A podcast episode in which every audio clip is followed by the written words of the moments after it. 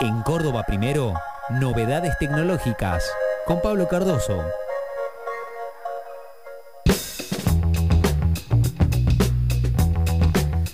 Novedades tecnológicas el día de hoy en nuestros estudios porque lo tenemos a nuestro querido Pablo Cardoso Herrera, ya presentado obviamente con la artística, este, acá, entre nosotros, en cuerpo este, y alma. Porque Eh, eh, hemos En cuerpo, eh, en cuerpo por lo menos. En cuerpo, no sé. Porque el alma no. No, sí, sí, sí, no, yo digo. Eh, digo, digo lo siguiente, porque le hemos pedido eh, presencial eh, a Pablo Cardoso Herrera, Sí. porque, a ver, todo el mundo habla de criptomonedas, todo el mundo... ¿La gente sabe de qué estamos hablando? ¿O solamente un sector de la población? Y, paremos de contar, tampoco tanto. Bueno, vamos a ver qué pasó, porque eh, hubo una noticia este, muy interesante que fue que el Banco Galicia se animó a, este, porque hasta Osó. ahora... Osó. Osó, Porque hasta ahora todo el, el- el- la compra, la venta de, de criptomonedas estaba eh, en, en aplicaciones, billeteras virtuales. Billeteras virtuales que, por- o, o fintech, que por ahí estaban con, mm, atados con alambre el tema de las regulaciones del Banco Central. Entonces, eh, el primer banco, el la primera entidad bancaria que dice, bueno, yo pateo el tablero, voy a permitir que mis eh, clientes compren y vendan eh, criptomonedas a través de la plataforma de home banking. Así como uno compra o hace un plazo fijo, compra la moneda extranjera a través de home banking, y va a habilitar la compra-venta de bitcoins, Ether, bueno, y otras criptomonedas que andaban dando vuelta por ahí. La gente eh, que, está acostumbrada a, a las criptomonedas, no toda, eh, no es muy poquita en Argentina la que conoce realmente cómo es el tema, pero esa, porción pequeña se alegró. ¿Por qué? Porque va a ser la primera vez que un banco, una entidad bancaria con todo el respaldo que tiene, le daba la seguridad a las personas que, bueno, esa transacción iba a ser por lo menos alguien estaba revisando, alguien estaba controlando. Pero Y el Banco de Galicia es uno de los dos, con el macro, más grandes, Exacto. son los dos bancos nacionales más grandes de la Argentina. y que bueno, que en pandemia y demás iba subiendo bastante eh, sus este, cotizaciones a, a nivel internacional. Bueno, la cosa es que el Banco Central dijo no. Eh, Directamente empezó que sí, que podría ser que yo, y después dijo no. No se puede hacer transacciones de criptomonedas a través de, de la entidad bancaria, simplemente porque, eh, bueno, directamente lo prohibió porque no está regulado. El Banco Central todavía no tiene regulaciones con respecto a las cripto- criptomonedas. Si bien sacó el año pasado unas sugerencias, porque había gente que estaba poniendo mucha inversión, muchos ahorros, tenía unos pesos ahorrados, compraba criptomoneda, lo estafaban. Bueno, ya en Córdoba estamos, sabemos de qué se tratan estas grandes estafas y van a seguir habiendo, ¿no? Pero dijo, bueno, el Banco Central todavía no está regulando las criptomonedas, por lo tanto, como es una entidad financiera y depende del Banco Central, no pueden hacer estas transacciones. Se quedaron con las ganas los amigos de este, el Banco Galicia, porque iban a, mira, estoy leyendo. Iban- la propuesta del Galicia era autorizar la- a operar con Bitcoin, con Ether, con USD Coin y con Ripple, que son las criptomonedas que eh, están dando vueltas que eh, más, más, con más presencia a nivel internacional. Y este mm, bueno, entonces el Banco Central, porque acá hay algo de fondo, muy, muy de fondo, que todo el mundo sabemos. ¿De dónde vamos a sacar los dólares? Porque en realidad Claro, claro. el, el tema era, yo compro una criptomoneda, ¿bien? Y si la, la compro y después hago transacciones de criptomoneda en Argentina, está todo bien, ya está. O sea, pero no, ahí estaba la posibilidad que, según el Banco Central, ¿no? Que vos compres una, un- un, eh, mil dólares en, en, en Bitcoin, o bueno, la- el equivalente en pesos. Y después un día vos digas, no, quiero vender mis Bitcoin, pero que me des dólares. Bueno, ¿de dónde se va a sacar esos dólares? Entonces, eh, claro, el- eh, si uno lo piensa así, tiene razón el Banco Central, si no tenemos dólares. Entonces, ¿de dónde vas a sacar los dólares? Ahora bien, había que empezar, habría que empezar a mirar un poco lo que hacen los otros países y empezar a ver, bueno, te dejo comprar cripto- criptomonedas y con eso, por ejemplo, pagas impuestos, que es lo que quiere hacer la Ciudad Autónoma de Buenos Aires.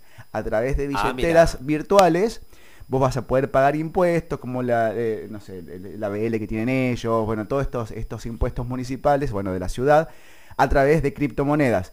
Pero bueno, lo que pasa es que hay, eh, hay una relación directa de, con varias fintech, entonces que también está bastante eh, poco regulada a nivel... La verdad es que todo esto de criptomonedas y demás, si bien es tecnológico, te- uno se tiene que hacer experto Sí. en lo que es Finanzas. finanzas. Claro, claro. que sí, yo sí, poco casi nada, pero en realidad es así. Entonces, eh, bueno, a través de la fintech sí quieren poner billeteras virtuales para la compra-venta de, criptomonedas, Pero bueno, eh, todavía Banco Central con los bancos no hay nada, eh, no hay un sí y tampoco hay una, regulación que, veamos en puerta para que empecemos a ver esta, estas operaciones. ¿no? Eh, mirá vos, ¿no? Eh, uno, uno dice, bueno, todas estas novedades, eh, el Banco Central decide prohibir a las entidades financieras autorizadas en Argentina a transar, eh, a facilitar eh, la compra de criptomonedas por intermedio de, eh, de esas propias entidades. Como si esto fuera poco, en Tierra del Fuego, ya no por el tema de la escasez de dólares, sino por el tema del precio de la energía, disponen de que los centros operativos eh, de computación eh, instalados en Tierra del Fuego, eh, porque la energía está absolutamente subsidiada, Exacto.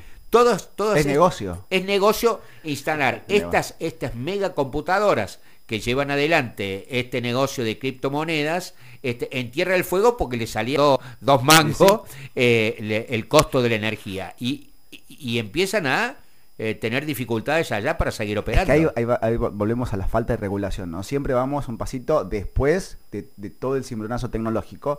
Y hay algo que por ahí nosotros no, no entendemos que eh, ya existen y en Córdoba incluso ya hay páginas web, hay locales comerciales que te aceptan una tarjeta de crédito asociada a criptomonedas. O sea, no es Claro. algo que lo vemos en una serie de Netflix y, y va a pasar en el futuro, no. Es ahora y si no tomamos medidas ahora, bueno, lo único que van a hacer es empezar a restringir cosas y va a generar otra vez un descontento porque es algo que eh, no tenemos que negarnos a este cambio que viene con respecto a las finanzas. Y la, criptomoneda llegó para quedarse mal, bien, pero hay que empezar a buscar esas, eh, esos vacíos legales y empezar a llenarlos con algo, como lo están haciendo otros países, ¿no? Eh, entonces, celebro que un banco se haya animado, como por lo menos para tapar- bater el tablero, y me parece que sabía que el Banco Central iba a decir que no, pero pone en agenda esta, este debate como para que en conjunto sigamos debatiendo y empecemos a, a tapar grises, ¿no? Eh, a ver, eh, yo tengo en el colchón este, una buena cantidad de dinero y ¿En serio, Jorge? o, o- estás planteando un- un- algo de sentido... eh, No, eh, no, es no, metafórico. no, No, no, no, lo dijo de manera Eh, metafórica. No, no, eh. eh, es un sincericidio como, como ayer este, Cristina. Con, Claro. Son con- la- australes nomás. Sí, sí, sí, sí, sí. Justamente. Che, qué malo, ¿no? Qué malo. Patacones.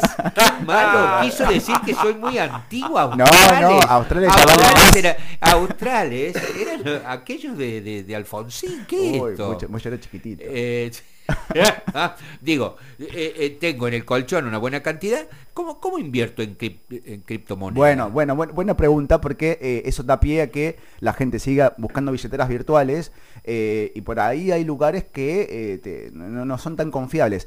Vamos a, vos tenés que buscar alguna, algún asesor, alguna empresa que se dedique a ser intermediario, ¿no? Claro. Y este, te, te dé la oportunidad a través de una app de hacer una compra-venta, vos creas tu billetera virtual y podés elegir eh, qué tipo de, criptomoneda comprar. Si querés comprar Bitcoin, si comprar, querés comprar Ether, y te tenés un precio de compra, bien, y después cuando la quieras vender tenés un precio de venta. O bien te dan una tarjeta de crédito este, para comprar con esas eh, a los locales que, lo acepten, ¿no?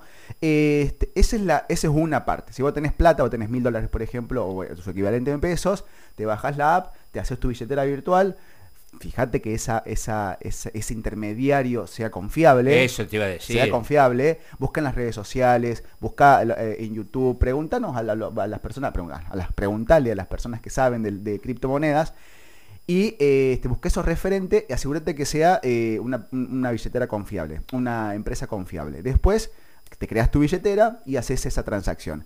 Y lo que está haciendo mucho, otra, otro tipo de, de- de- por ahí si vos tenés plata y querés invertir, pero no para comprar criptomoneda, no para hacer ese cambio, sino para comprarte una placa de video, una, un, un microprocesador bueno y poner tu propia granja para migrar criptomoneda, también es válido. Vos haces una inversión, por ejemplo, de eh, 1.500 dólares, 2.000 dólares, que es lo que está más o menos algo chiquitito, y después eso te va dando una rentabilidad mensual de 100 dólares. O sea, al año y medio, que no es, no es mucho, al año y medio ya, ya cubrís tu- lo que gastaste y después tenías te- una, una entrada mensual. eh, bueno, obviamente depende de, de la fluctuación.